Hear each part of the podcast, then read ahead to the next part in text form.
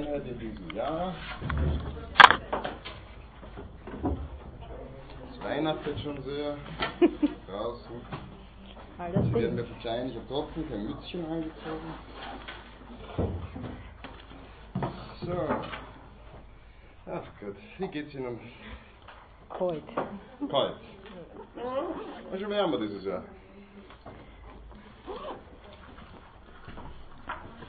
Gut. Ah, Was ich heute gerne machen würde. Wie beim letzten Mal schon angedroht, wir sollten, äh, so schön es war mit ihm, mit dem Herrn Locke zu einem gütlichen Ende kommen. Äh, das werden wir im ersten Teil heute machen und dann werden wir ein wenig auf das Gesellschaftsvertragsdenken von Jean-Jacques Rousseau eingehen, der ja insbesondere durch die eindeutige Benennung seines Werkes wahrscheinlich vom Namen her ohne dies am ehesten in Verbindung gebracht wird mit der Theorie des Gesellschaftsvertrages. Und dann können wir uns am Schluss noch kurz unterhalten, wir die restlichen Einheiten in diesem Semester organisieren werden. Ich finde, wir haben an sich schon mal recht brauchbare Fortschritte gemacht. Haben Sie irgendwelche Fragen dazu mal noch am Anfang? Nein? Sie schon in etwa, wann die Prüfung sein wird? Oh, wann die Prüfung? Äh, ich bin völlig flexibel, wann die Prüfung sein wird. Sie haben Äh, einmal gesagt, ja, dann kommen wir zu Ihnen. Ja, Sie kommen zu mir Institut. auf Ich, ja, aber ich, ich, ich mache tollen Kaffee. Muss ich ganz ehrlich sagen, also Nein, wir brauchen nicht einen Kaffee. leidet da nicht an Selbstüberschätzung, ich mache einen tollen Kaffee. Nein, weil wir Wir eine natürlich jetzt auch Nespresso-Maschine. andere Prüfungen haben und uns das einteilen. Ist kein Problem. Äh, können wir uns, äh, können wir uns äh, relativ flexibel äh, vereinbaren? Ich würde sagen, ich muss äh, drei Termine sowieso anbieten, habe ich gehört, aber das jetzt, wird jetzt nicht so eng betrachtet, würde ich sagen.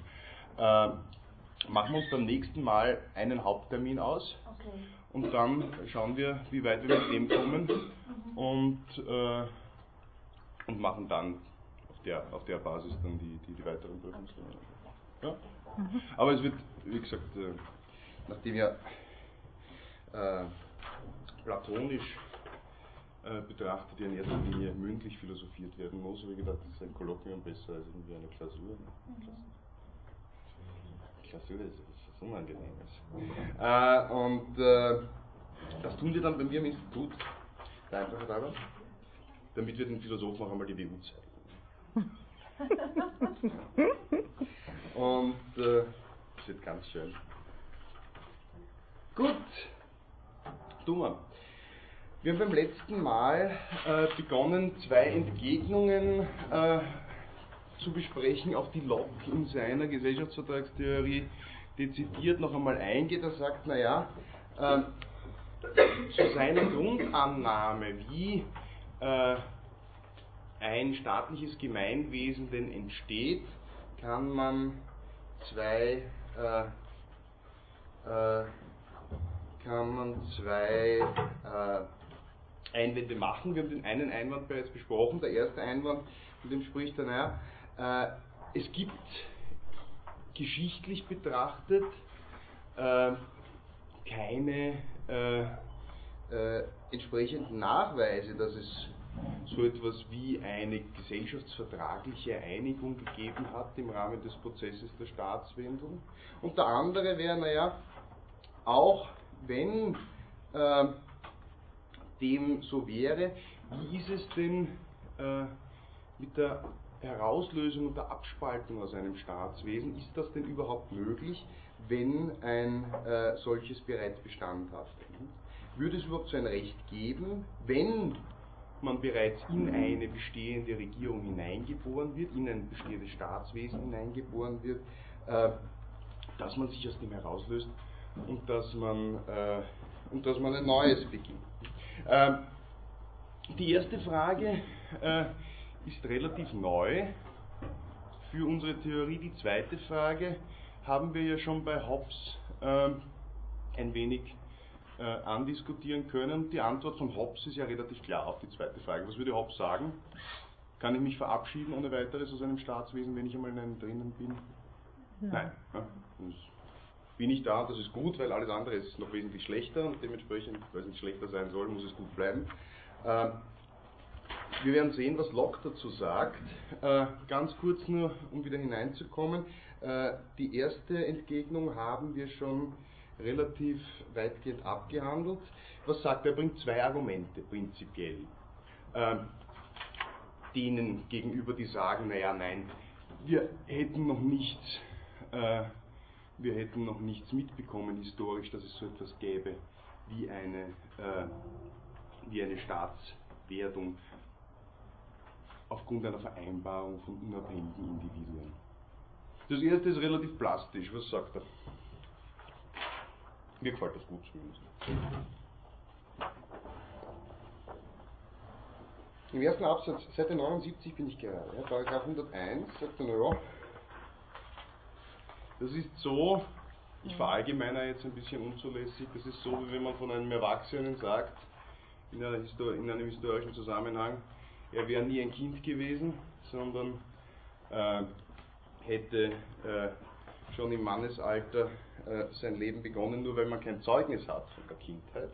Äh, diese Behauptung ist unsinnig, dementsprechend ist auch die Behauptung, aufgrund mangelnder historischer Zeugnisse könnte es so eine Übereinkunft nicht gegeben haben, unsinnig. Und er sagt aber dennoch, gehe ich weiter hinein, auch wenn ich mit diesem Argument schon jetzt diesen Vorwurf entkräften könnte, in äh, die Entgegnung äh,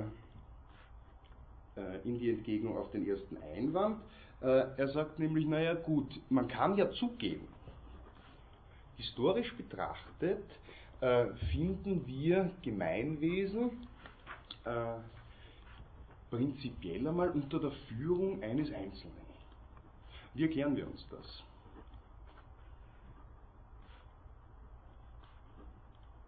Und ist das ein Problem?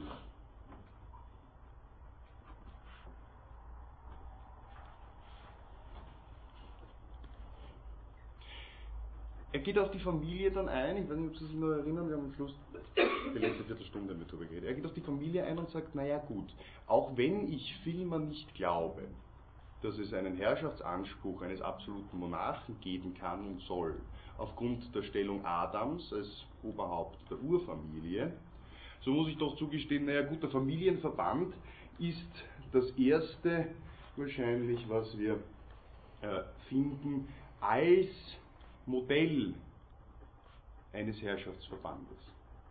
Das heißt aber nicht, dass die äh, Protestas des Familienvaters so weit reicht, dass er unumschränkter Herrscher sein könnte, auch für den Fall, äh, dass die Kinder längst wieder seinem, äh, seinem, äh, seiner Obsorge entwachsen sind, sondern warum bietet er sich vielleicht an, auch weiterhin jetzt zumindest in ganz kleinen Strukturen eines Gemeinwesens, äh, den, äh, die Regentschaft quasi zu übernehmen oder ein Modell für die Regentschaft abzugeben.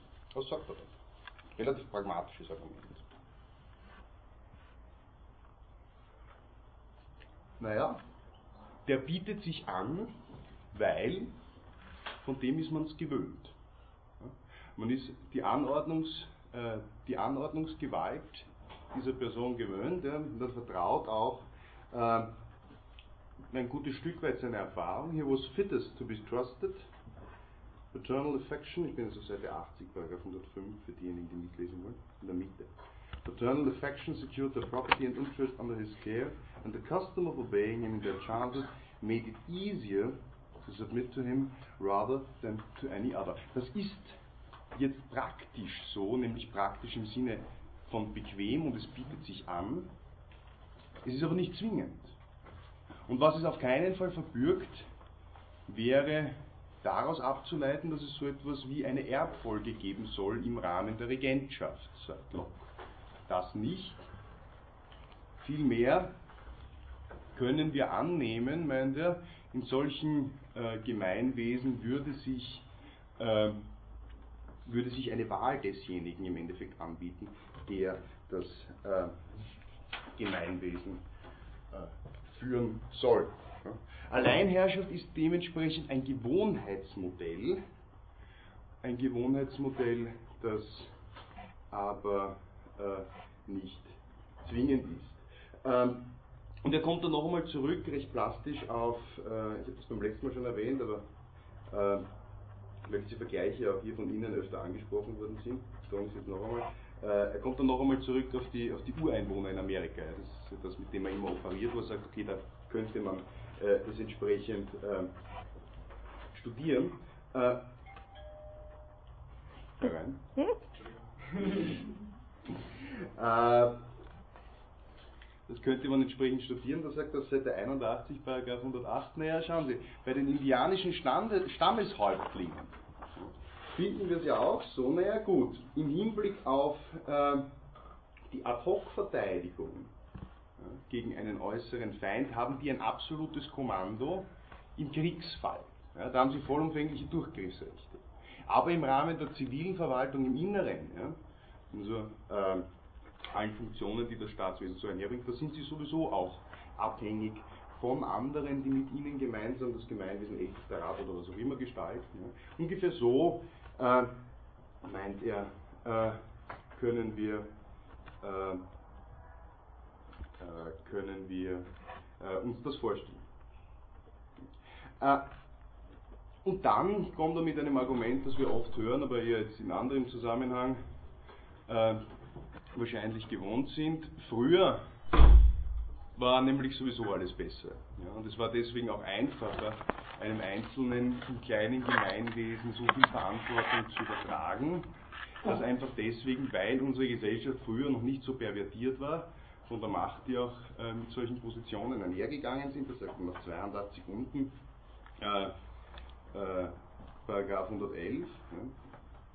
Ja. Äh, though the golden age had more virtue and consequently better governors, as well as less vicious subjects. Und dann degeneriert das Ganze, es pervertiert das Gemeinwesen das ist ein Problem, muss man irgendwann beginnen zu regulieren.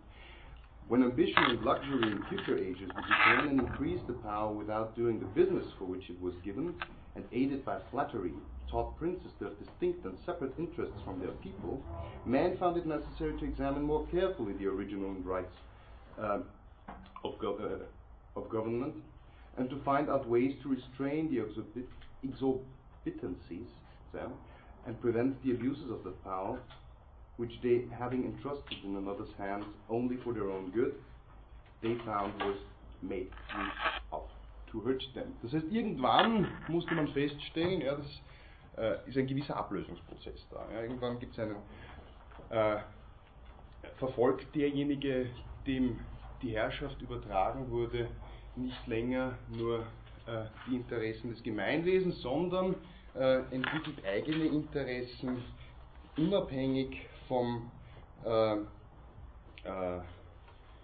äh vom Gemeinwohl.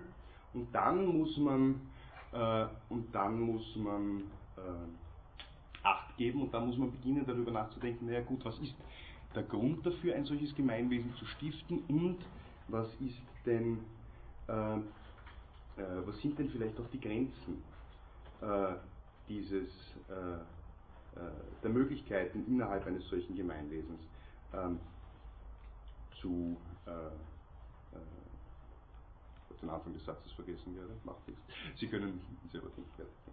Ähm, was jedenfalls nicht war, sagt er, war, dass wir am Anfang so etwas wie ein göttliches Recht angenommen hätten. Hier wieder eine klassische Entgegnung auf Filmer. Göttliches Recht hat es nicht gegeben. Das ist eine ganz rezente Entwicklung eigentlich, sagt er. Das lassen wir uns erst seit kurzem einreden, so ein göttliches Recht. Ähm, wir hingegen gehen aus äh, von äh, einer entsprechenden äh, konsensualen Begründung von Herrschaftsstrukturen. Das fasst er dann nochmal schön zusammen, Paragraph 112, Seite 83, vorletzter Satz.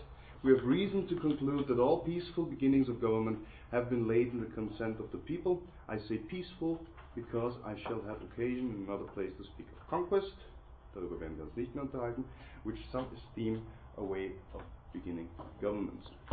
Aber sein äh, prinzipieller Zugang auf die erste Frage, auf diese erste Entgegnung ist schon einmal relativ klar.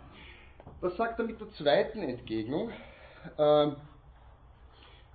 dass wenn man einmal innerhalb eines Herrschaftsverbandes äh, groß geworden ist, dass es quasi kein Entrinnen mehr gibt, diesem Herrschaftsverband selbst. Da sagt er, naja gut, das ist an sich äh, relativ einfach entkräftet, weil wäre das ein gescheites Argument, dann frage ich, wie kann es denn dazu kommen, dass es überhaupt rechtmäßigerweise eine solche Vielzahl äh, an Staatswesen gibt. For if anybody upon this supposition can show me anyone in any age of the world free to begin a lawful monarchy, I will be bound to show him ten other free men at liberty at the same time to unite and begin a new government under a regal or any other form. Ursprünglich äh, hat dementsprechend, so bringt er sein Argument weiter, die Annahme gar nicht gegeben, dass es so etwas wie eine unbedingte Unterordnung gibt unter ein Gemeinwesen. Ja? Uh, mankind never owned nor considered any such natural subjection that they were born in to one or another that tied them without their own consent to a subjection to them and their heirs. Das ist ein Argument, das äh, hier jetzt auf den Plan tritt, das ganz stark gegensätzlich ist zu dem, was wir bei Hobbes gelesen haben. Äh, wohin, wenn Hobbes gesagt hat, dass die Verpflichtung absolut ist innerhalb eines Staatswesens und dass man gegenüber demjenigen, der das Staatswesen regiert, auch längst sich nicht mehr auf einen Vertragsbruch äh, berufen könnte, weil und insoweit er ja auch gar nicht an den Vertrag gebunden ist und dementsprechend man nicht heraus kann aus dem Gemeinwesen, ist das bei Locke jetzt mal dem Grundsatz nach ganz anders. Ne? Macht nämlich, weil er ja von einer wesentlich konkreteren gesellschaftsvertraglichen Begründung ausgeht des jeweiligen Gemeinwesens, durchaus hier den Unterschied zu sagen, naja, das kann ja so nicht sein. Weil wie sollte man denn ähm, überhaupt dazu kommen, dass äh, ich einen anderen gegen dessen Willen verpflichten kann, Teil eines Gemeinwesens zu sein und auch zu bleiben. Sprich also, äh, ich weiß nicht, ob ich schon mal mit Ihnen darüber gesprochen habe, es ist ein juristisch ein sehr interessantes Problem und wurde insbesondere in frühen Prozessen der Verfassunggebung diskutiert. Äh, wie kann es sein, dass ich Regeln schaffe, die äh, meine Kinder verpflichten, sich an etwas zu halten? Ich schaffe für ein bestimmtes Gemeinwesen eine Verfassung, und sage, diese Verfassung kann zum Beispiel nicht oder nur unter besonders erschwerten äh, Bedingungen abgeändert werden. Kann das überhaupt ein zulässiger Vorgang sein vom Grundgedanken? Thomas Jefferson war äh, im Rahmen der äh, Entstehung der amerikanischen Verfassung zum Beispiel sehr, auf, sehr inspiriert auch vom Locke'schen Denken, ähm, klar der Meinung, das sollte so nicht sein. Ja, man kann keine Verpflichtungen normativ begründen im Rahmen der Verfassunggebung zu Lasten seiner Kinder. Ja, das heißt, deswegen sollte eine Gesellschaft auch nie die Möglichkeit haben, ewige Rechtsbestimmungen zu schaffen, die nicht abgeändert werden können zukünftig. Und deswegen auch ein sehr interessantes Argument von Jefferson, das jetzt normativ nicht so interessant ist, aber faktisch sehr interessant, gerade zur jetzigen Zeit sagt äh, Jefferson, sollte es von Rechts wegen unmöglich gemacht werden, dass eine Generation mehr Schulden anhäuft, als sie selbst abzahlen kann. Das heißt, dass ich meinen Kindern Schulden hinterlasse, äh, die sie dann bezahlen müssten auf Basis äh, von Verpflichtungen, die eine Generation zuvor eingegangen ist. Also Generationenvertrag einmal ein bisschen anders. All das spielt sich hier in dieser Überlegung die äh, äh, Locke hier aufwirft, wieder. Jefferson hat sich, wie man weiß, nicht wirklich durchgesetzt. Er hat relativ interessante Ansätze auch gehabt hier, wie man das Problem bewerkstelligen könnte. Er hat zum Beispiel sehr stark argumentiert für regelmäßige Abstimmungen über die Verfassung. Ob die Verfassung bleiben soll oder ob es geändert werden soll. Und hat gemeint, naja, das müsste in einem Rhythmus von, und keiner weiß so genau, was ich zumindest in der Literatur mitbekommen habe, äh, warum er das so annimmt. Er hat gesagt, regelmäßige Abstimmungen müssten es geben im Zeitraum von 19 Jahren. Ja, also alle 19 Jahre, das ist circa wie, wie man die Generation oder die Generationenabfolge entsprechend äh, abstecken kann, ähm, müsste es äh, so etwas wie eine Abstimmung über den äh, geltenden Rechtsbestand geben. Andererweise wäre der äh, Verpflichtungscharakter nicht länger gegeben. Die Amerikaner nennen das, also ich meine, wir würden das klar eine, äh, äh, eine befristete Geltung einer Rechtsnorm nennen, das kontinentaleuropäisch im deutschen Sprachraum, nicht besonders charmant, sehr trocken. Die Amerikaner haben immer eine blumigere Rechtssprache, die nennen das Sunset Clauses. Ähm, für so etwas wäre Jefferson eingetreten. Wir finden das gängigerweise eigentlich sehr selten in Verfassungen. Manche der ganz modernen Verfassungen machen äh, Gebrauch davon, äh, insbesondere wenn ich es mit ganz jungen Demokratien zu tun habe. Äh, wenn ich also Grundprinzipien modifizieren möchte, die ich von vornherein noch keiner demokratischen Legitimation äh, unterziehen konnte. Aber lassen wir das jetzt einmal, ähm, lassen wir das jetzt einmal auf der Seite. Ähm, wichtig ist der Punkt zu sehen, okay, das spricht er hier an. Also zumindest kommt, dieses, kommt dieser ganze Problemkomplex damit einher, zu sagen, wie weit reicht die Verpflichtung, die einer eingeht, indem er sich einfügt in ein Staatswesen, auch zu Lasten eines anderen. Ja. Ähm, Grundthese ist dementsprechend, äh, äh, Grundthese ist dementsprechend, diese Verpflichtung kann es nicht geben. Und Separatismus, ja, wobei das jetzt ein großes Wort ist für eine Sache, die er wahrscheinlich so nicht meint, aber Separatismus, äh, das heißt die gewillkürte Abspaltung von einem Staatswesen, ist durchaus eine entsprechende äh, Option. Das heißt, man kann sich durchaus auch hinausbegeben aus dem jeweiligen äh, Staatswesen. Äh, dass es keine Verpflichtung zulasten der Erben geben soll, können Sie, wenn Sie das genauer äh, nachlesen wollen, auf äh, Seite 84, Paragraph 116 und 17 von, äh, nachlesen. Äh, nur zu den Paragraphen, Sie haben das eh sicher schon festgestellt, diejenigen, die nicht in diesem Reader hier selber mitlesen, sondern irgendeine andere Unterlage haben. Äh, die Paragraphennummerierungen stimmen logischerweise natürlich immer für alle Texte. Ähm,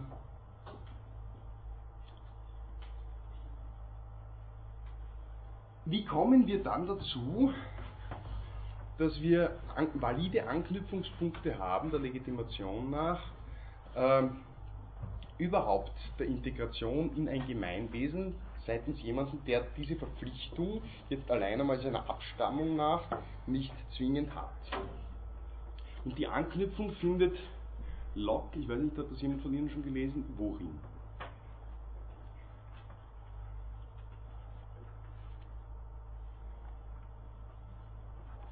Wir weiter. Paragraph 117, Seite 84. Sagt dann nämlich folgendes. Because Commonwealth, not permitting any part of their dominions to be dismembered, nor to be enjoyed but any but those of their community, the son cannot ordinarily enjoy the possessions of his father, but under the same terms his father did by becoming a member of the society, whereby he puts himself presently under the government he finds there established, as much as any other subject of that commonwealth. Uh, and thus the consent of freemen born under government, which only makes them members of it, being given separately in their turns, as each comes to be of age and not in a multitude together, people take no notice of it, and thinking it not done at all, or not necessary, conclude they are naturally subject as they are men. Zwei verschiedene Punkte greift er hier auf. Ja, zu sagen, erstens, es ist ein Irrtum zu glauben, nur weil ich irgendwo geboren bin und einen Anknüpfungspunkt dementsprechend habe, wäre ich ein Rechtssubjekt, das heißt ein Rechtsunterworfener innerhalb eines bestimmten Gemeinwesens, aber der Anknüpfungspunkt, den ich suche, der ist was? Was gehört dem Staat? Und warum muss ich mich an die Regeln des Staates halten? Was sich relativ logisch ergibt bei Locke, weil eben genau dieser Punkt so eine starke Stellung in seiner Gesellschaftstheorie hat. Was muss es sein? Girl Scout.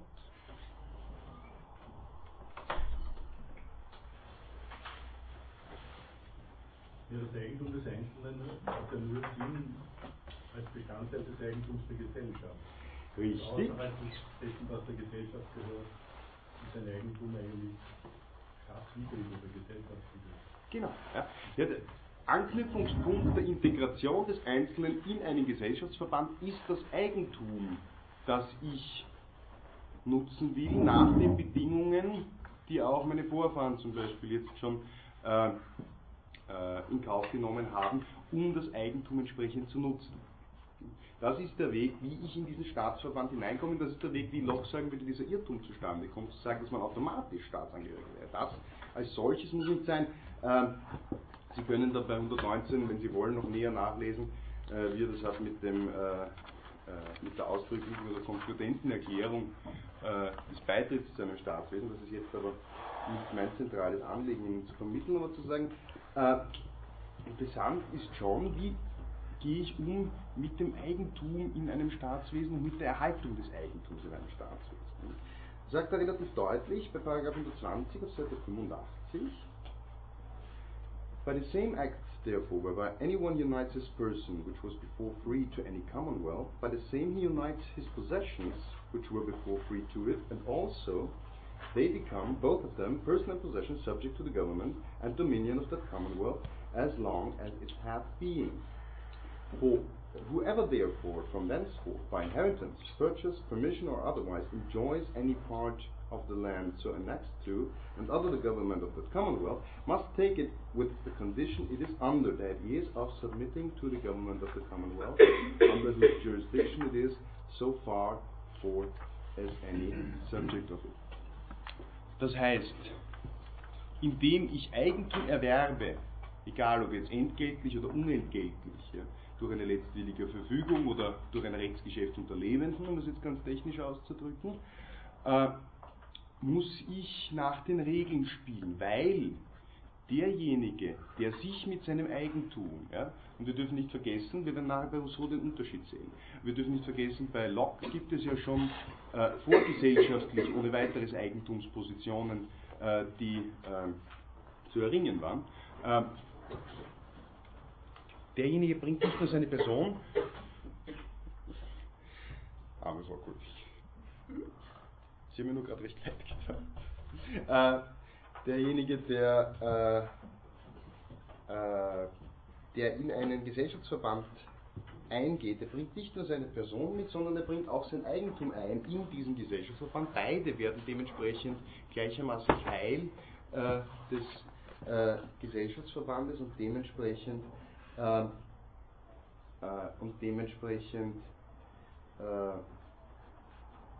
bleibt das Land, könnte man jetzt ganz grob dazu sagen, dem Gesellschaftsverband insofern verhaftet.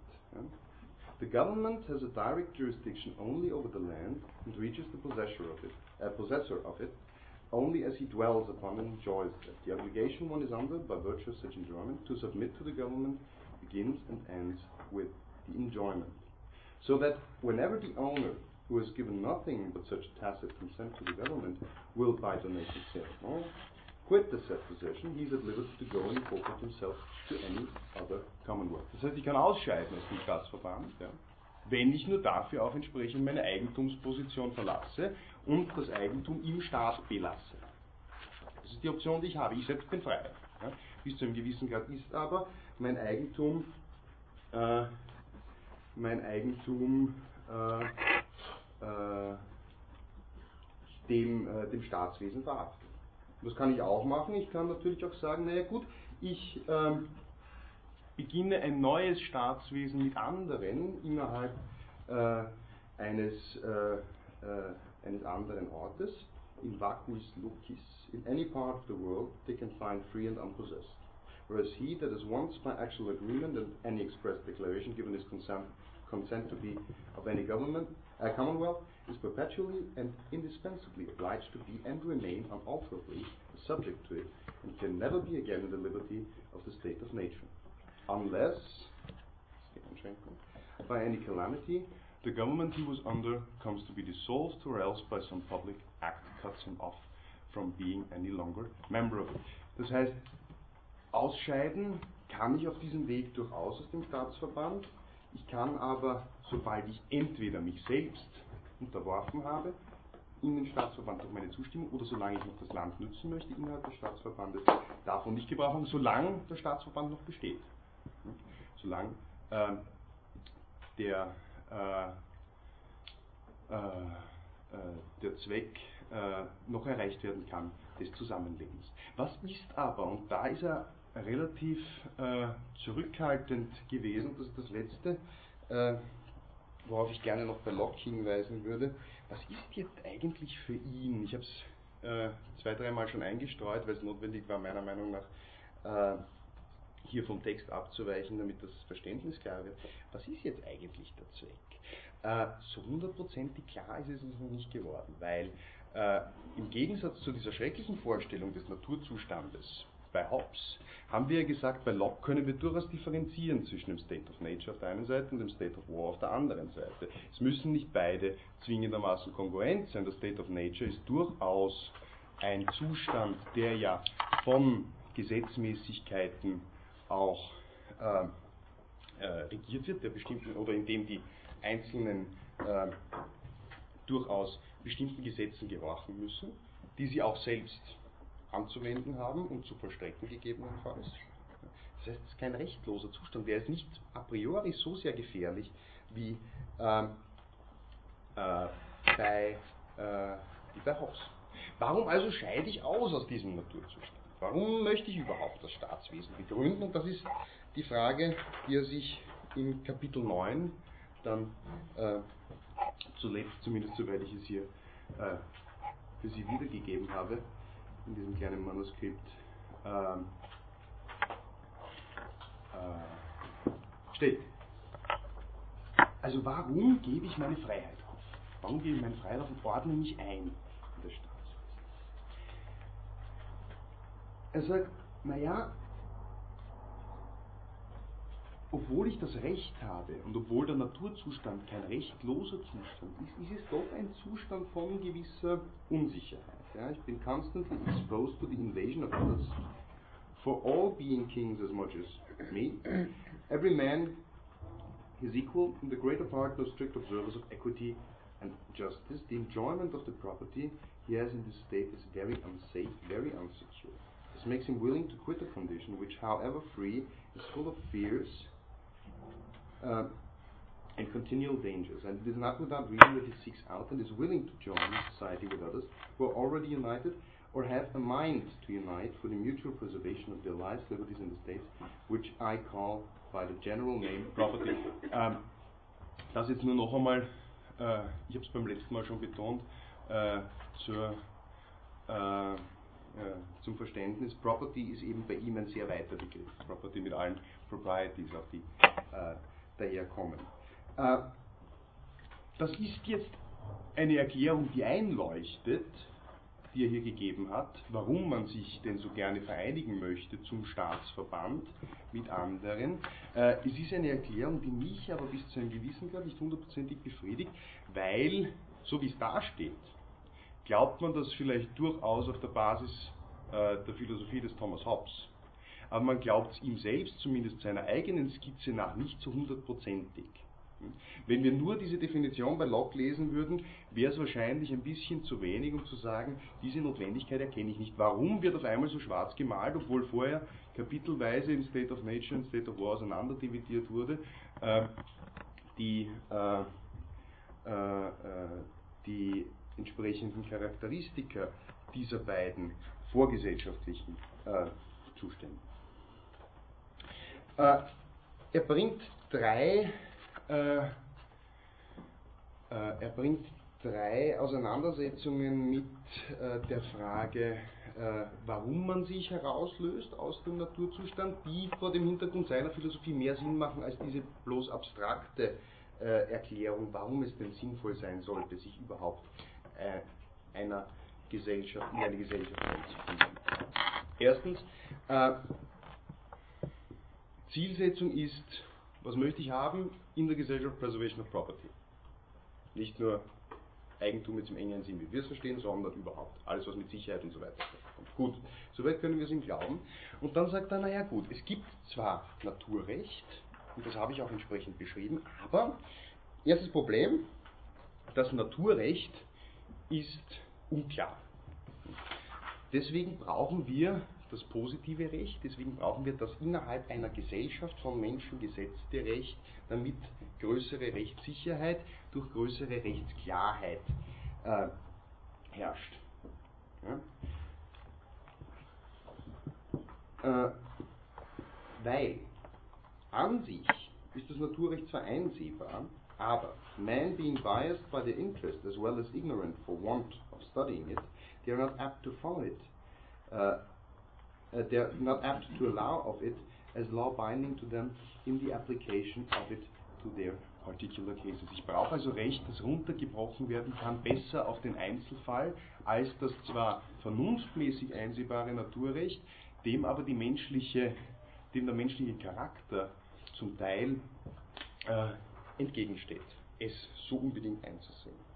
Das zweite ist aber das Problem, wenn ich das Recht jetzt anwenden will und wenn ich sage, ich fühle mich bei einer konkreten Rechtsanwendung wohl aus, müsste ich vernunftmäßig bestimmte Prinzipien des Naturrechts einsehen, dann muss ich sagen, naja, das Problem, das ich habe im State of Nature, ist, es fehlt mir der unabhängige Richter. Ich habe äh, immer jemanden, der äh, in eigener Sache ja den Richterspruch äh, äh, fällt.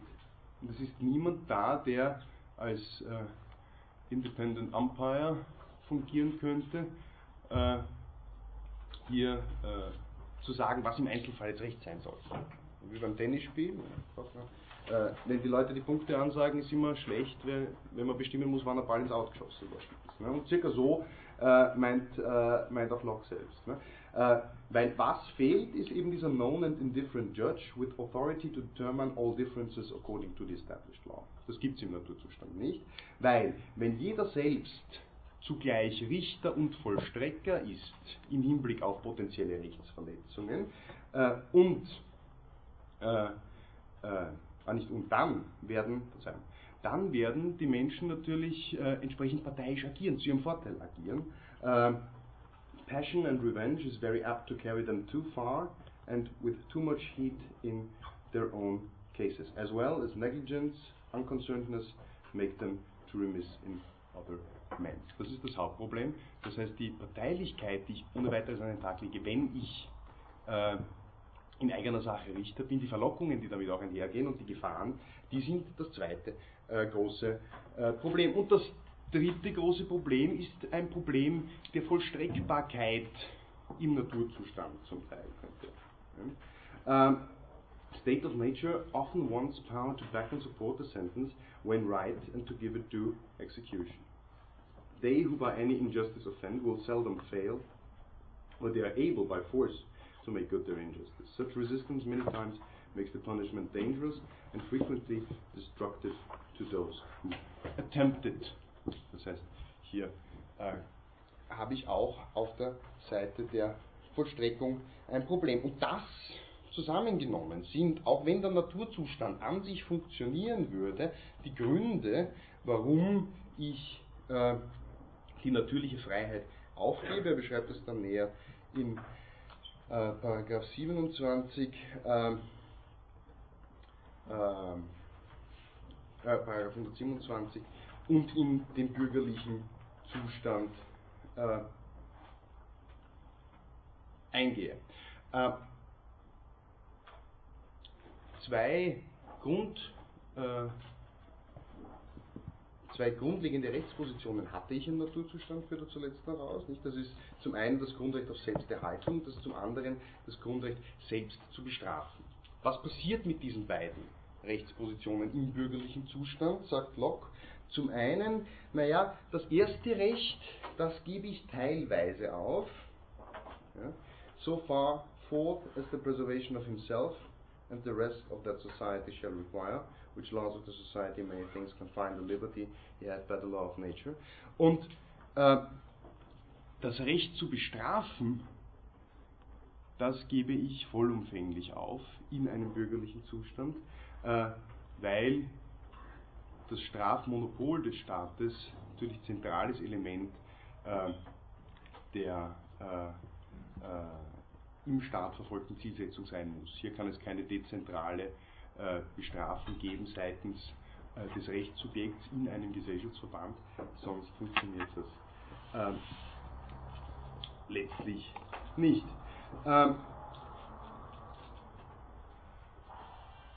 was ist äh, auf Basis seiner eigenen Definition, jetzt aber zuletzt noch zu berücksichtigen im Rahmen äh, des Staatswesens als solchen. Wir erinnern uns ganz am Anfang, hat Locke uns ja, äh, jetzt von Seite 48, 49, ja, hat Locke uns ja eine Definition gegeben, äh, was soll es denn sein, die Political Power.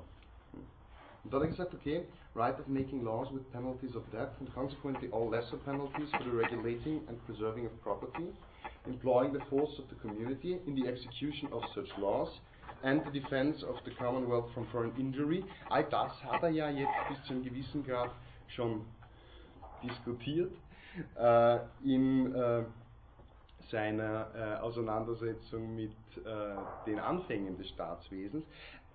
Er hat aber eine Einschränkung gemacht am Anfang.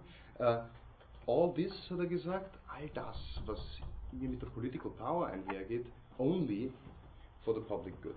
Und das ist das, was wir jetzt noch zuletzt hier äh, aufgreifen bei Paragraph 131, äh, wo er sich damit noch auseinandersetzt. Naja, gut, äh, ich gehe ein ähm, in den, Gesellschaft, äh, in, den, äh, in den gesellschaftlichen Zustand, in den bürgerlichen Zustand. Ich gebe dabei auf, äh, viel von den Grundvoraussetzungen, die ich noch genießen konnte im Rahmen des State of Nature. it being only with an intention in everyone the better to preserve himself, his liberty and property.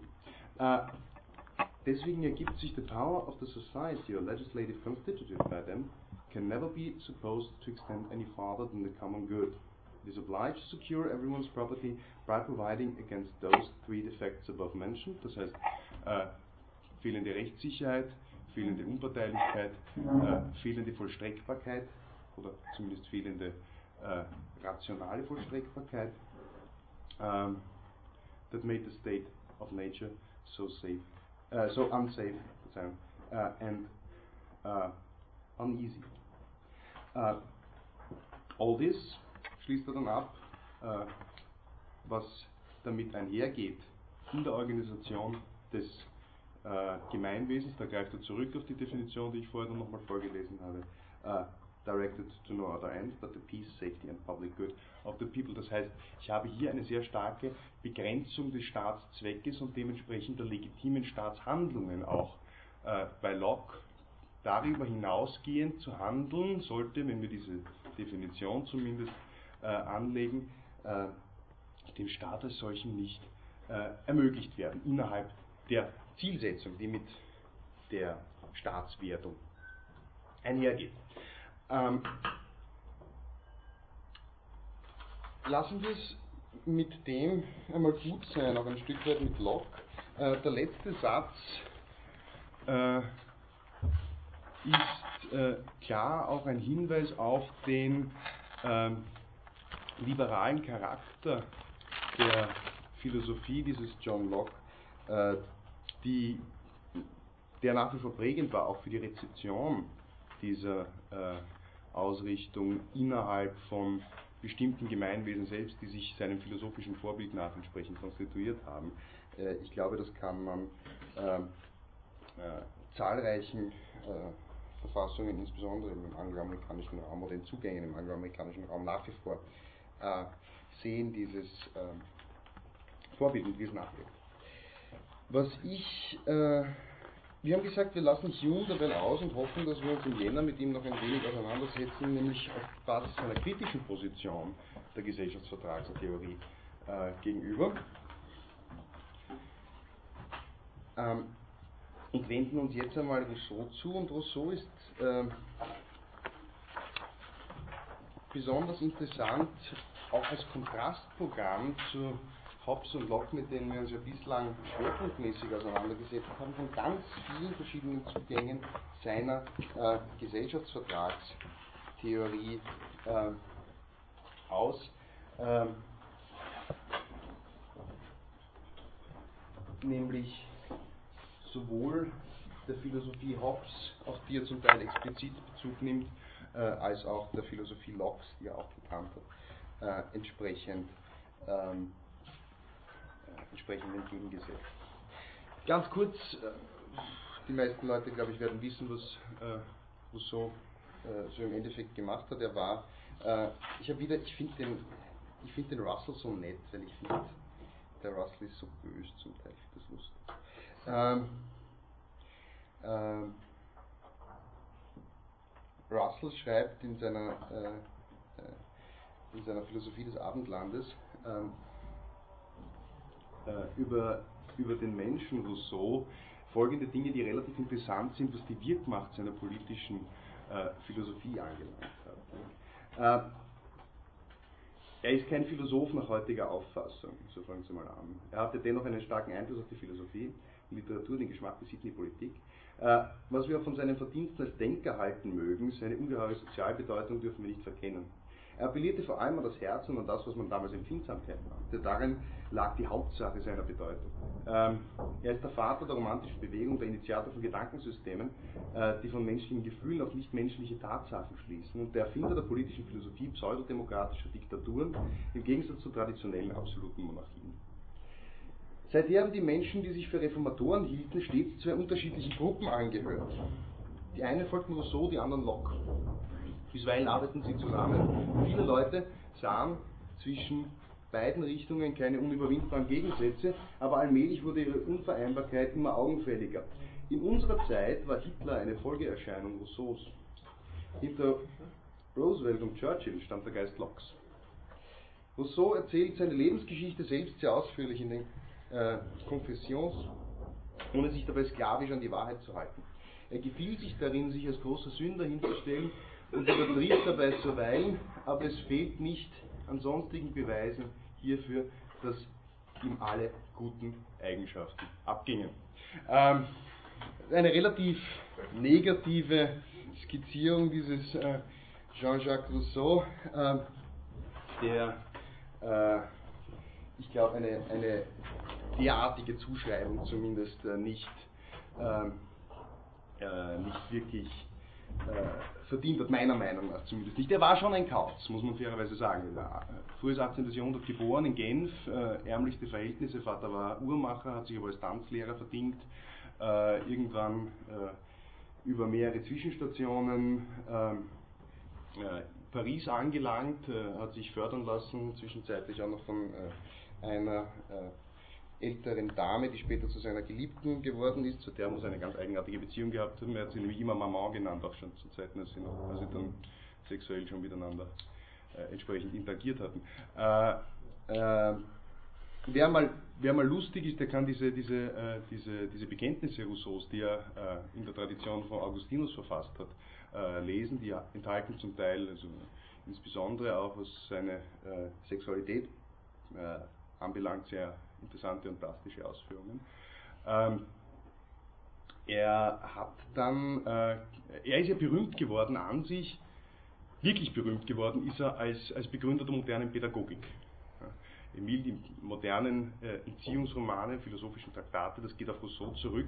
Er selbst war aber, und das ist menschlich zumindest interessant gewesen äh, an ihm, er war fünffacher Vater äh, von äh, einer Frau, die er, glaube ich, bis ans Ende seines Lebens nicht geheiratet hat der aber zusammengelebt hat, äh, die eine Wäscherin war in dem Gasthaus, wo er dann regelmäßig gelebt hat, äh, bis zum Schluss, also er hat ihr Lesen beigebracht, zu, äh, nein, Schreiben hat er beigebracht, bis zum Schluss konnte sie aber nicht lesen, wie zumindest der, äh, äh, äh, der der will zumindest die Überlieferung. Und böse Zungen meinen, Rousseau hätte sich seine Lebensgefährtin ausgesucht, damit er jemanden hat, dem man sich äh, geistig absolut überlegen konnte. Ähm, liest man zumindest in gängigen Biografien. Die fünf Kinder, die er hatte, hat er nämlich allesamt und besonders ins Waisenhaus gegeben, ähm, unmittelbar nach der Geburt, obwohl er der äh, Begründer der modernen Pädagogik war, das ist auch interessant.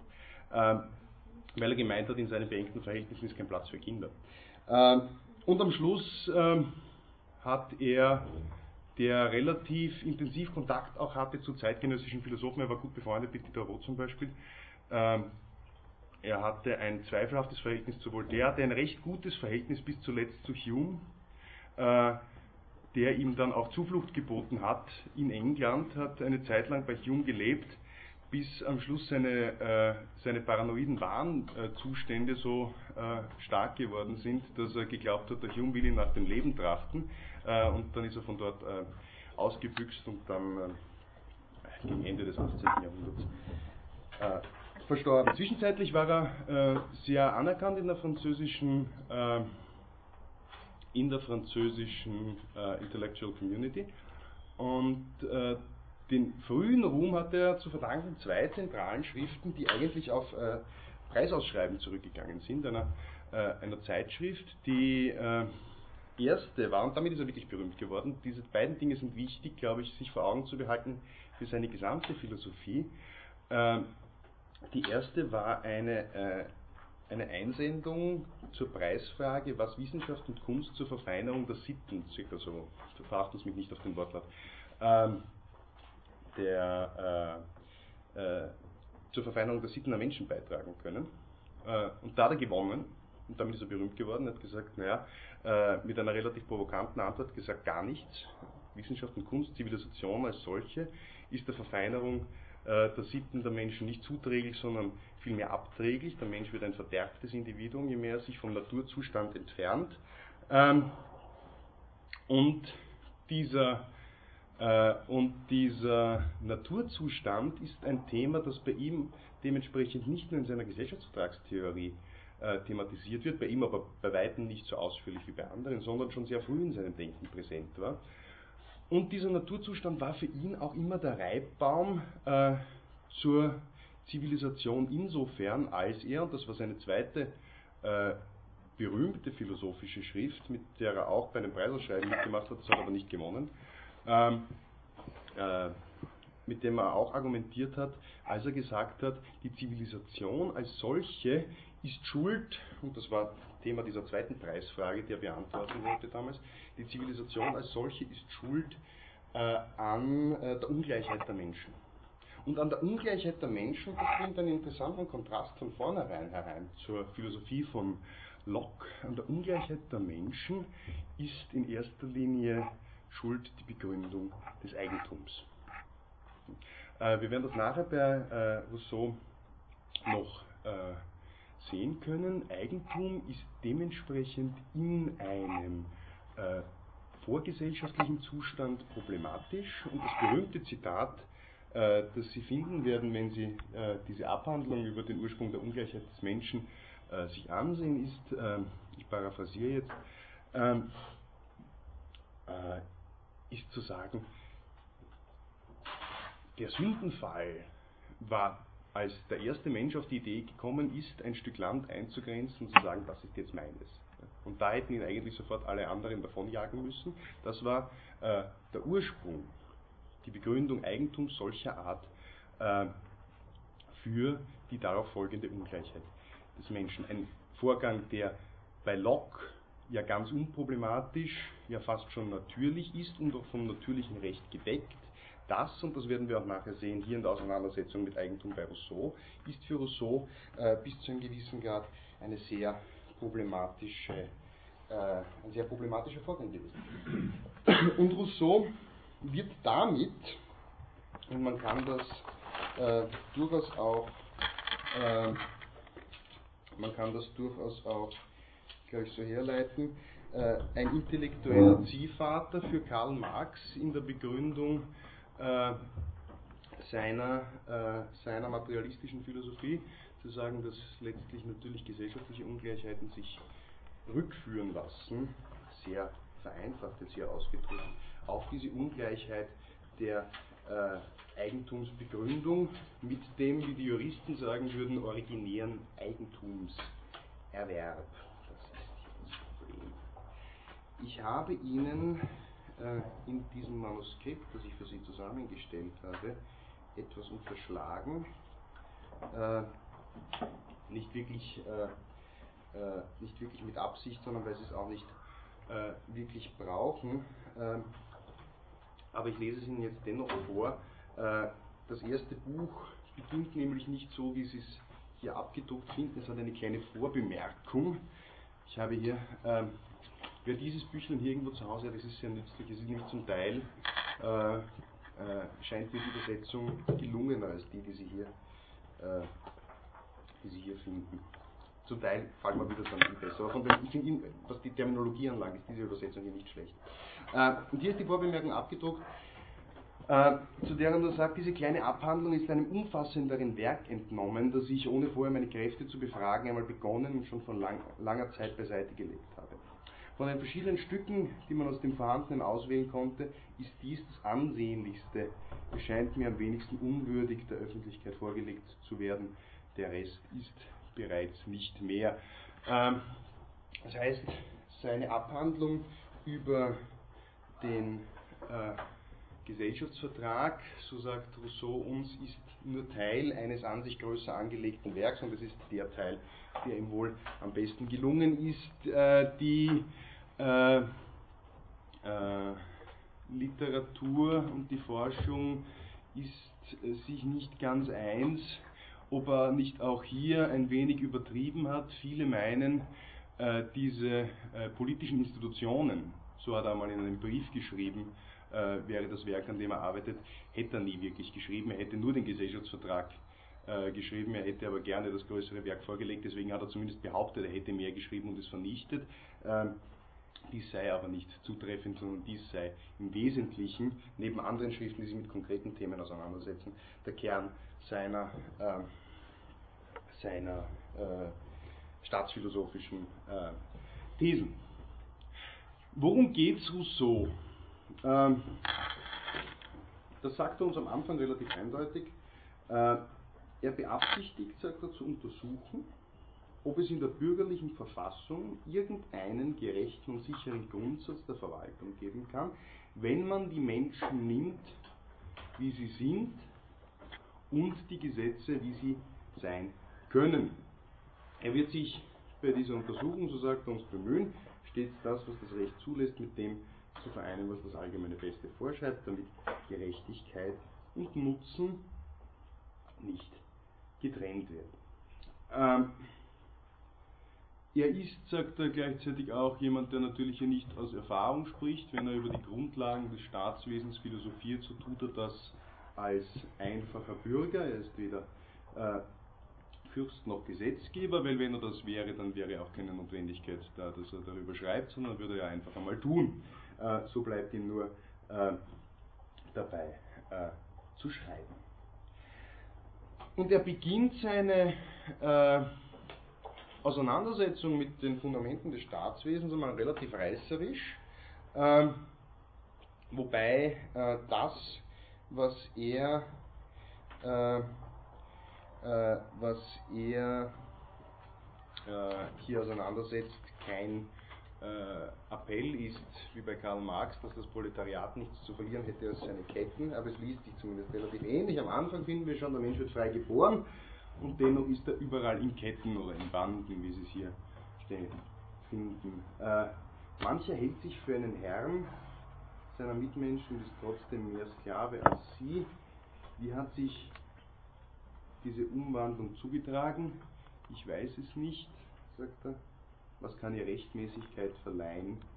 Diese Frage, glaube ich, beantworten zu können. Das heißt, er kann äh, glaubt er hier uns eine Theorie anbieten, äh, woher denn das Recht kommt, woher denn äh, die Sollensanordnung kommt, die an uns herangetragen wird. Äh, er macht äh, äh, nicht viel Aufhebens, das herzuleiten, äh, wie das seiner Meinung nach zustande kommen soll. er sagt, nein, das Recht, das hier äh, zurzeit, äh, oder das Recht, wie es äh, unsere Gesellschaft äh, beherrscht, entspringt nicht der Natur, es entspringt äh, Verträgen. Ja? Äh, es kommt also darauf an, meint er, die Beschaffenheit dieser Verträge kennenzulernen. Was er überhaupt nicht sagt, und das ist interessant, und deswegen wurde unter vielen Gründen wahrscheinlich, die wir hier anführen können, der Gesellschaftsvertrag als gefährliche Schrift auch umgehend verboten nach der Publikation. Ähm, womit es sich mal überhaupt nicht auseinandersetzt, ist ein äh, ist ein äh, wie auch immer geartetes äh, göttliches Recht äh, der Herrscher. Und was ihn interessiert, ist die vertragliche Begründung von Rechtspositionen in einem äh, säkularen äh, Gemeinwesen. Die erste gesellschaftliche Vereinigung, auch er äh, äh, bedient sich äh, dieses Modells, ist äh, auch hier die Familie.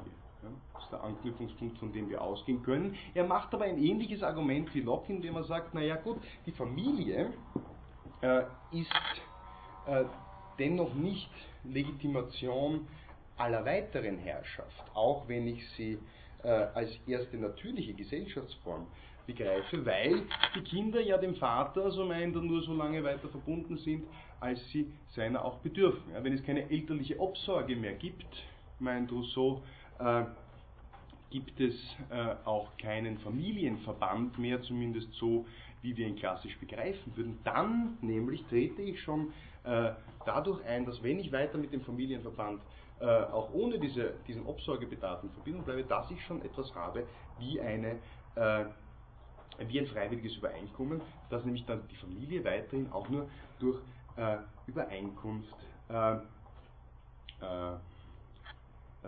aufrechterhalten wird.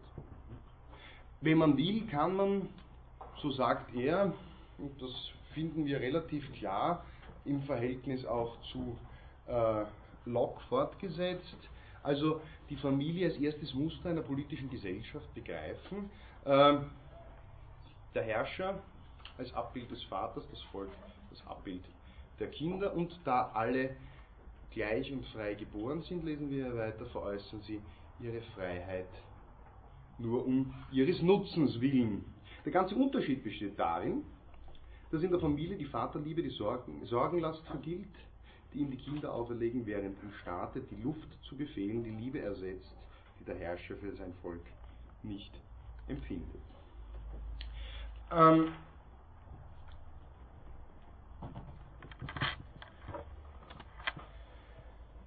wie verhält es sich aber mit der ursprünglichen Entstehung des Rechts? Auch Rousseau setzt sich mit der Grundthese auseinander, die uns Locke soeben auseinandergesetzt hat, zu fragen, naja, wie kommt es dazu, dass wir äh, eine herrschende Klasse haben und solche, die beherrscht werden? Kann es nicht vielleicht sein, dass derjenige, der der Stärkste ist, zumindest innerhalb eines kleinen Verbandes, auch das Recht auf seiner Seite weiß, ähm, ein gutes Stück weiß? Ähm, und da sagt er, naja, nein, der Stärkste an sich ist nie stark genug, um immer daher zu bleiben, wenn er seine Stärke nicht in Recht und den Gehorsam nicht in Pflicht verwandelt. Äh, das ist, ich bin jetzt auf Seite 105, drittes Kapitel, äh, das ist äh, eine relativ interessante Parallele zum Aufbau des Leviathan, den wir es am Anfang schon gelesen haben. Ähnlich wie Hobbes argumentiert, dass physische Überlegenheit sich nicht in entsprechender Sicherheit im Naturzustand niederschlagen kann, äh, dauerhaft zumindest, äh, beginnt auch Rousseau hier so sein Argument zu sagen, nein, auf Dauer muss ich, muss ich zusehen, auch wenn ich entsprechende körperliche Überlegenheit habe, dass ich, ähm, äh, dass ich, wenn eine Berechtigung zu herrschen, ableiten könnte aus meiner körperlichen Überlegenheit. Äh, das Recht des Stärksten äh, entspringt äh, so meint er weiter, ein Recht, das scheinbar ironisch aufgefasst in der Tat doch als Prinzip anerkannt wird. Es stimmt einfach nicht, meint Rousseau weiter. Die Stärke ist ein physisches Vermögen. Ich begreife nicht, welche sittliche Verpflichtung aus ihren Wirkungen hervorgehen kann. Die Stärke nachgeben ist eine Handlung der Notwendigkeit, nicht des Willens, höchstens eine Handlung äh, der Klugheit. Äh, sobald nämlich wir annehmen würden, dass die Stärke uns etwas verleiht wie Recht, dass ich also etwas darf, nur weil ich es kann, so könnten wir es übersetzen, ähm, werden Ursache und Wirkung verwechselt. So. Jede Stärke, äh, die die Erstere übersteigt ist also eine Erbin des Rechts. Sobald man ungestraft nicht äh, gehorchen braucht, besitzt man das Recht dazu. Und da der Stärkste immer Recht hat, handelt es sich nur darum, es so einzurichten, dass man der Stärkste ist. Was bedeutet nun aber ein Recht zur Folgterweite, das mit dem Aufhören der Stärke ungültig wird?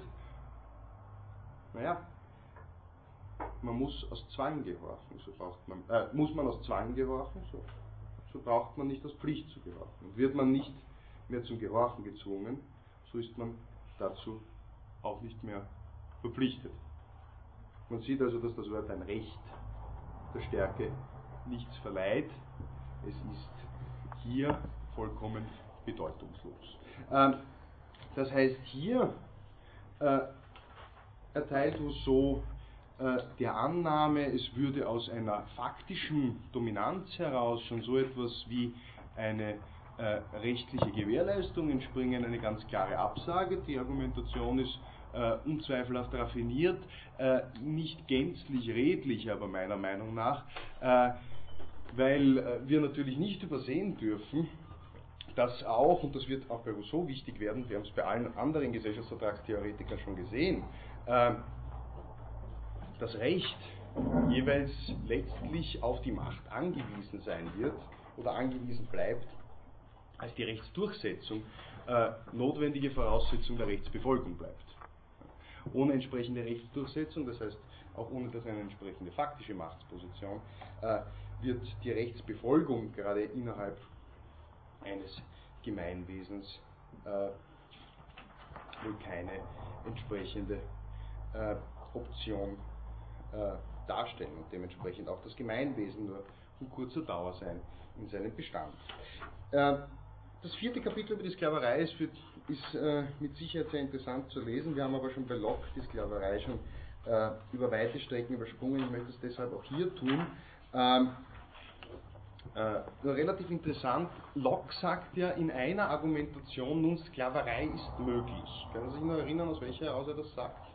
Er sagt, Sklaverei gibt es grundsätzlich nicht, außer in einem Fall. Und Rousseau wendet sich hier ganz stark gegen Locke. Naja, so als Alternative zur Todesstrafe, wenn die betroffene Person damit rechnet, ja, also das freiwillig auf sich nimmt, weil ähm, stattdessen eine, Todesstrafe oder was auch immer das Leben verwirkt wäre. Genau. Ja, also wenn, wenn äh, Locke würde sagen, jetzt, wenn ich zu Ihnen komme, um Sie auszurauben, ja, und Sie machen mich aber stellig und hindern mich daran, Sie auszurauben, äh, da könnten Sie mich ja töten, um mich entsprechend zu bestrafen und den Angriff abzuwehren. Ja. Ähm, vereinfacht. Äh, es müsste dann aber wahr sein, wenn Sie das Recht haben, mich zu töten, dass Sie auch das Recht haben, mich am Leben zu lassen und mich als Sklaven zu halten. Äh, das äh, wäre als solches äh, durchaus legitim, meint Locke. Äh, Rousseau widerspricht dem und ich ja, äh, verlese das jetzt nur ganz kurz, weil es meiner Meinung nach gut passt zum Aufbau auf Locke. Äh, das vermeintliche Recht, die Besitzen zu töten, geht in keiner Weise aus dem Kriegsstand hervor. Schon aus dem einzigen Grund, dass die Menschen, solange sie in ihrer ursprünglichen Unabhängigkeit leben, das heißt in einem Naturzustand, unter sich in keiner Beziehung stehen, die von äh, Dauer ist, äh, gibt es weder den, Friedens noch den, Krieg, äh, weder den Friedens noch den Kriegszustand herbeizuführen, sind sie von Natur nicht Feinde. Das Verhältnis der Dinge und nicht das der Menschen zueinander ruft den Krieg hervor. Und da der Kriegsstand nicht aus einfachen persönlichen Beziehungen, sondern lediglich aus sachlichen Beziehungen entstehen kann, so ist weder im Naturzustand, in dem es kein beständiges Eigentum gibt, noch im Gesellschaftszustand, in dem alles unter der Gewalt der Gesetze steht, der Privatkrieg oder der Kampf von Mann gegen Mann möglich. Das heißt, wir finden hier schon auch Hinweise auf eine fundamental äh, andere Konzeption seines äh, Denkens, eines Naturzustandes, als wir das bei Locke für möglich halten. Bei Locke gibt es durchaus auch in einem Naturzustand äh, entsprechende Positionen, die als schützenswert äh, erachtet werden können, weil ich eine Akquisition vornehmen kann aus dem Naturzustand heraus, indem ich dieses Singling Out betreibe und mir etwas zueigne. Das scheint bei Rousseau noch gar nicht so ausgemachte Sache zu sein.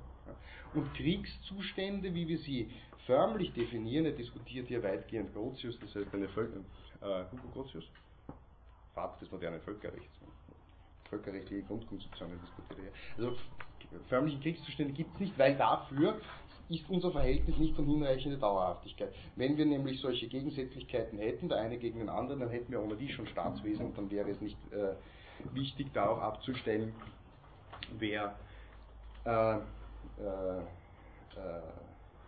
äh wer dann auf Basis eines äh, nicht äh, befriedigenden Naturzustandes äh, ein Gemeinwesen ins Leben rufen könnte.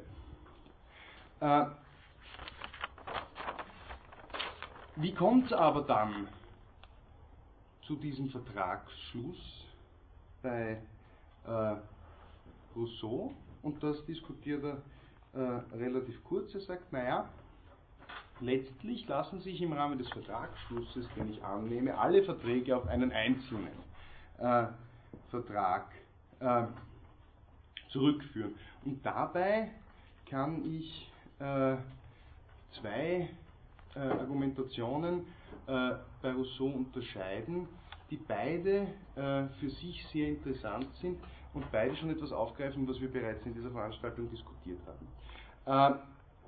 nämlich zum einen, ein Staatswesen, von dem er spricht, ist nur ein Staatswesen, das durch entsprechenden Konsens begründet werden kann. Alles andere ist nur Unterjochung alles andere äh, ist keine Regierung der Gesellschaft. Ähm, es gibt nämlich einen großen Unterschied zwischen der Unterjochung einer Menge und der Regierung einer Gesellschaft, so meint er. In wie großer Zahl auch zerstreute Menschen nach und nach von einem Einzelnen unterjocht werden, so sehe ich dabei nur einen Herrn und Sklaven. Ich erblicke darin kein Volk und sein Oberhaupt. Es ist, wenn man will, eine Zusammenhäufung, aber keine genossenschaftliche Gesellschaft. Es ist weder das allgemeine Beste, ein allgemeines Bestes, noch ein Staatskörper vorhanden.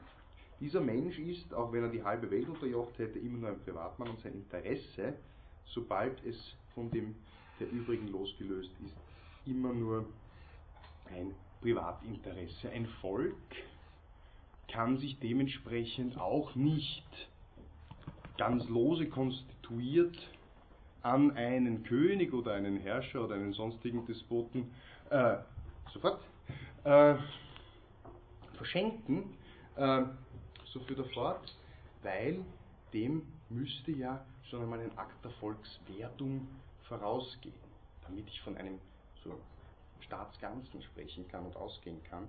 Äh, und dafür bräuchte ich einen konsensualen Akt, bevor wir diese Überlegung aber besprechen. Frau Kollegin, bitte. Äh, ich wollte fragen, wo das war. Oh, Entschuldigung, Seite 108, äh, fünftes Kapitel, die Abstammung aller Verträge aus einem Urvertrag.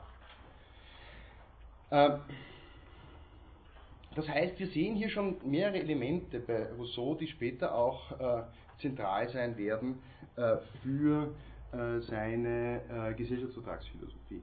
Zum einen, gut, Gesellschaft im Sinne des Anstrebens des allgemeinen Bestens, die Kreation eines Staatskörpers und die Kreation eines Staatskörpers auf Basis eines Gesamtwillens.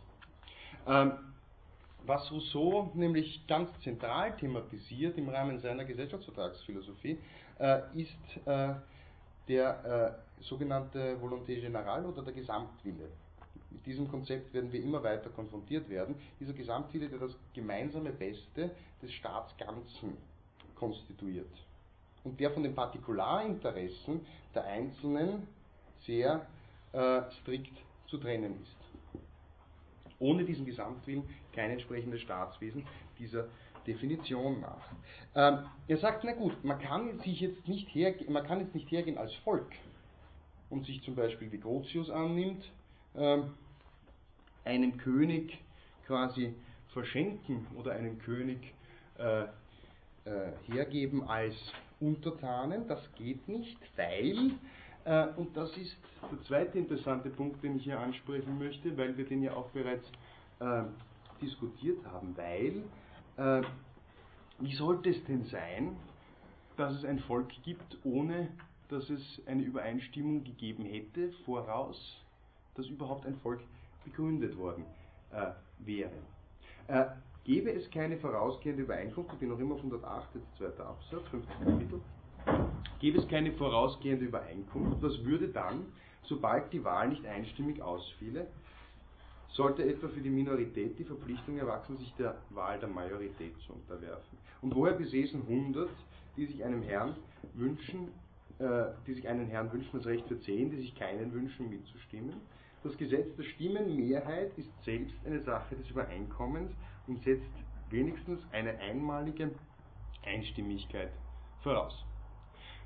Eine Überlegung, die äh, natürlich für den gegebenen Zusammenhang äh, für seine Argumentation von äh, durchaus äh, nicht zu unterschätzender Bedeutung ist, die aber sehr interessant verallgemeinerbar ist. Ja. Äh, nämlich, dass der Mehrheitsbeschluss als solche und die Möglichkeit, überhaupt mit Mehrheiten Entscheidungen zu treffen, irgendwann, so meint Rousseau, jedenfalls zur Voraussetzung hat, dass es eine einstimmige Entscheidung für die Validität von Mehrheitsentscheidungen gegeben hat. Äh, Im Völkerrecht, das Völkerrecht ist nach wie vor juristisch betrachtet eine probate Spielwiese dafür anzunehmen, dass, ähm, äh, dass äh, wir viele dieser äh, Mechanismen hier äh, nachvollziehen können. Nämlich zum einen zu sagen, naja, äh, Völkerrecht im Gegensatz zum staatlichen Recht, wie wir es klassischerweise kennen. Wenn wir, wenn wir in Österreich das Parlament wählen, äh, haben wir klassische Formen der Repräsentativdemokratie und dann äh, werden für uns auch in der Mehrheit der Repräsentanten im Parlament, also typischerweise Nationalrat unter Mitwirkung des Bundesrates, Gesetze gemacht. Ja, die gelten dann für alle. Und wir haben gesagt, wir haben die Stufenbau der Rechtsordnung schon durchdiskutiert, Gesetze in Österreich, die besonders grundlegend sind, also Verfassungsgesetze, brauchen äh, erhöhte Mehrheiten, im Gegensatz zu einfachen Gesetzen, welche andere Mehrheiten brauchen. Im Völkerrecht typischerweise äh, ist es noch eher so, wie Rousseau äh, der, äh, der Grundzustand eines, äh, äh, eines Staatswerdungsprozesses vorschwebt. Völkerrecht hat als klassische Maxime natürlich, dass kein Staat, Grundthese der Souveränität der Einzelstaaten, dass kein Staat gegen seinen Willen zu irgendetwas verpflichtet werden kann. Äh, die USA sind nicht verpflichtet äh, aus dem Kyoto-Protokoll, äh, weil die USA das Kyoto-Protokoll nicht ratifiziert hat. Unter der Clinton-Administration wurde es zwar unterschrieben, aber es hat den Ratifikationsprozess unter der Bush-Administration nicht gegeben. Deswegen sind die USA nicht verpflichtet, was zum Beispiel den internationalen Emissionszertifikatehandel anlangt.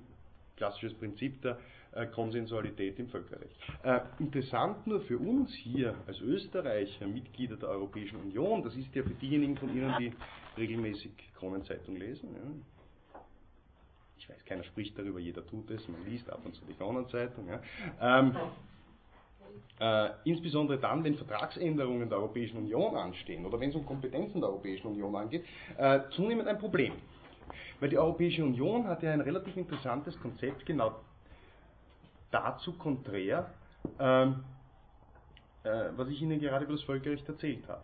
Das, was ja zentral äh, zum Teil in der Kronenzeitung an äh, äh, gegriffen wurde an der Konzeption des Vertrags von Lissabon, war die Ausweitung auch der Mehrheitsbefugnisse innerhalb des Unionsrechts.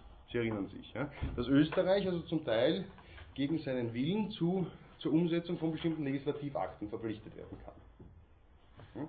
Äh, das heißt, das ist die interessante Qualität des Unionsrechts, ähm, innerhalb der Europäischen Union ist ja so etwas wie eine, äh, ist ja so etwas wie eine Verpflichtung der äh, Mitgliedstaaten, zum Teil auch gegen deren Willen, wenn nur eine bestimmte näher genannte qualifizierte Mehrheit äh, der sonstigen Mitgliedstaaten für einen Rechtsakt stimmt, möglich.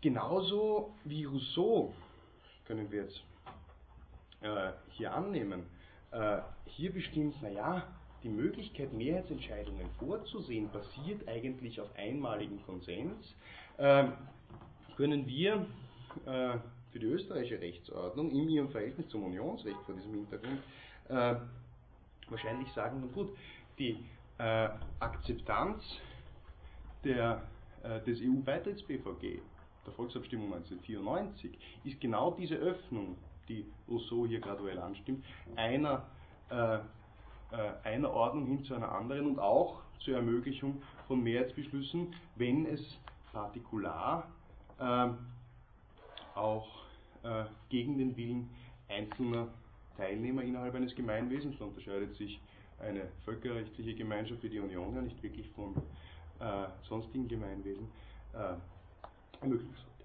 Das jetzt hier nur am Rande, weil ich die Überlegung hier äh, recht äh, spannend finde. Äh,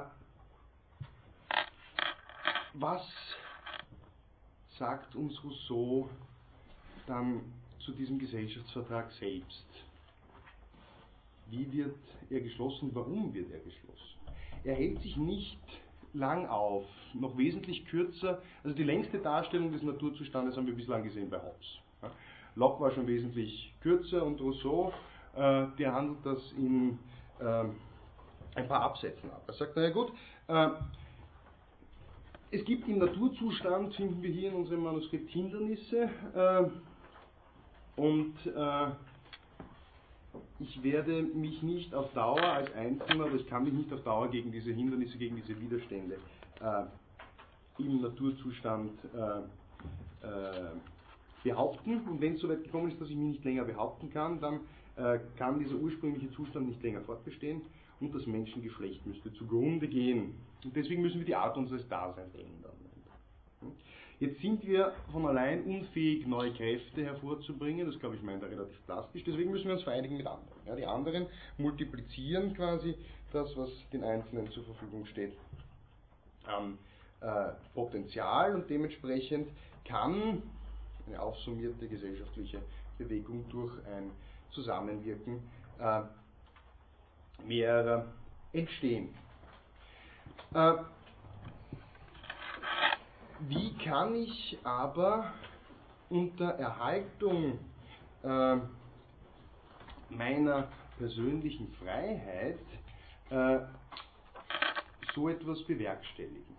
Oder was ist die Schwierigkeit äh, seiner Betrachtung? Mein Rousseau, das ist ein sehr bekanntes Zitat, das wir uns hier merken sollten. Es kommt gleich noch ein zweites, äh, das hier äh, wichtig sein wird, nämlich die Frage, die er sich stellt, wie findet man eine Gesellschaftsform, die mit der ganzen gemeinsamen Kraft die Person und das Vermögen jedes Gesellschaftsgliedes verteidigt und schützt und Kraft dessen jeder Einzelne, obgleich er sich mit allen vereint, gleichwohl nur sich selbst gehorcht und so frei bleibt wie vorher.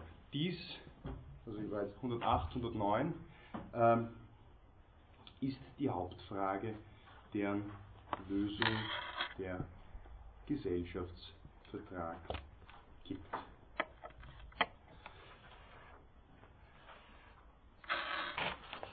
Und die Klauseln dieses Vertrages sind durch die Natur, meint er, der Verhandlung auf dem Weg zur Gesellschaftswertung solcher Art bestimmt, dass die geringste Abänderung sie nichtig und wirkungslos machen müsste. Ja, das heißt, der Gesellschaftsvertrag ist eine sehr stringent vorgegebene Konstruktion, damit sie wirksam zustande kommt. Ähm, Dementsprechend kann man, wenn man es richtig sieht, erstens bei einer Verletzung des Gesellschaftsvertrags annehmen, dass jeder in den Naturzustand zurückfällt und seine natürliche Freiheit äh, äh, zurückerhält. Und zum anderen kann man, wenn man es richtig betrachtet, äh, die Klauseln des Vertrages letztlich auf eine einzelne zurückführen, nämlich mit dem Gesellschaftsvertrag passiert Folgendes. Jedes Gesellschaftsglied geht gänzlich auf mit all seinen Rechten in der Gesamtheit, denn indem es sich, äh, indem sich jeder ganz hingibt, Verzeihung, ist das Verhältnis zunächst für alle gleich. Und weil das Verhältnis für alle gleich ist, hat niemand ein Interesse daran, es anderen drückend zu machen. Dementsprechend kann es auch keine Vorrechte geben in dieser ursprünglichen Konzeption, habe die absolute Gleichheit erreicht in, äh, äh, der, äh, äh, in meinem Aufgehen in der, äh, in der Gesellschaft als solche. Das ist ein Gedanke, der für einen anderen, ganz berühmten, Jahrhunderte später eigentlich, äh, eigentlich Jahrhunderte später, ähm, äh,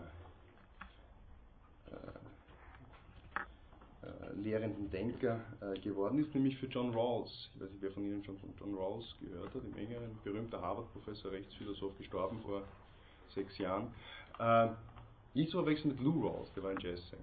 Ähm, John Rawls äh, äh, war der letzte, wahrscheinlich der letzte wirklich große Sozialvertragstheoretiker und der hat seinen Schleier des Nichtwissens, auf den er seine Moralphilosophie äh, begründet hat, sehr zentral auf dieser These aufgebaut, zu sagen, dann, wenn alle gleich sind, wenn ich die Grundannahme habe, dass alle gleich sind und wenn ich meine Position nicht zulasten eines anderen verbessern kann, dann habe ich diese interesselose äh, Position eines moralischen Handelns, dann kann es äh, so etwas wie eine Voraussetzung für Gerechtigkeit geben. Wird das Rousseau dann im Einzelnen für sein gesellschaftsvertragliches Denken ausgestaltet, werden wir uns dann in der zweiten Jännerwoche überlegen. Ich freue mich, Sie dann im neuen Jahr wieder zu sehen. Ich wünsche Ihnen erholsame Feiertage und äh, rutschen Sie gut, meine Damen und Herren. Danke.